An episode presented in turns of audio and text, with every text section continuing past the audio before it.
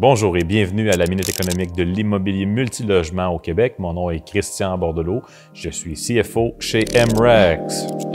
Aujourd'hui, à la Minute économique, on va parler de la mixité sociale ou de la mixité économique. Euh, on a souvent parlé de ce concept-là. On le voit beaucoup dans de grandes agglomérations. Euh, on autorise des promoteurs à faire des projets, mais on veut absolument que certains de ces projets-là comprennent différentes strates de euh, mixité. Donc, on veut même des, fois des loyers à avec des, des gens qui sont fortunés, etc. Qu'est-ce qui se passe avec la mixité économique, la mixité sociale? Euh, une chose qui est certaine, et ça c'est quelque chose qui a été étudié euh, très longuement dans un champ de l'économie qui s'appelle Evolutionary Economics, c'est que les gens ont tendance à vouloir finalement s'entourer de gens qui sont relativement semblables à eux d'un point de vue économique. Euh, et ce qui se produit, c'est que des gens qui sont aisés, qui ont une certaine éducation, vont désirer s'entourer de gens qui ont des caractéristiques similaires. Euh, même chose pour des jeunes familles vont avoir envie de s'entourer d'autres jeunes familles pour que les enfants puissent jouer ensemble, par exemple.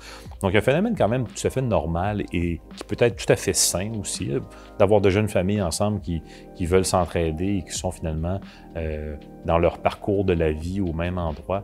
Euh, mais lorsque les municipalités vont tenter ensuite de forcer par divers programmes de la mixité qui euh, ne surviendrait pas naturellement, on vient déstabiliser l'équilibre de marché et à ce moment-là, il se produit une réduction de l'offre locative qui ultimement va affecter qui? Les plus démunis que ces politiques-là de mixité tentent finalement d'aider. Donc, il faut faire très attention avec les, politiques de mixité sociale. Euh, il y a de très, très belles intentions. Euh, souvent, c'est des intentions qui sont nobles, mais malheureusement, on vient changer l'équilibre. Et dans ce changement d'équilibre-là, la seule clientèle qui est réellement mobile, donc c'est la clientèle qui est, plus plus fortunée. Et ce qu'on observe finalement, c'est une migration de cette clientèle-là. Donc on ne vient pas vraiment aider du tout la situation. En fait, on vient euh, euh, aggraver une situation de pénurie de logement. Donc il faut faire très attention. Donc soyez, euh, lorsque vous faites des investissements en immobilier, soyez conscient de ça parce que lorsqu'on a une clientèle, on base un modèle économique d'un immeuble sur des certains, euh, certains, un certain type de revenus par, par loyer et on espère avoir une clientèle peut-être haut de gamme pour certains de ces loyers-là, euh, ben là, si on est finalement euh, en proie à un programme de mixité sociale forcée, cela, ça peut venir vraiment faire en sorte qu'on a de la difficulté ensuite à louer nos loyers de certaines classes sociales par rapport à d'autres classes sociales.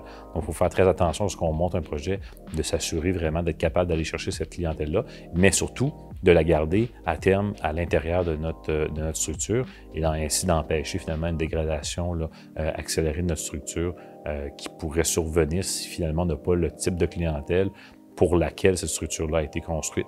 Merci d'avoir été avec nous aujourd'hui à la Minute économique.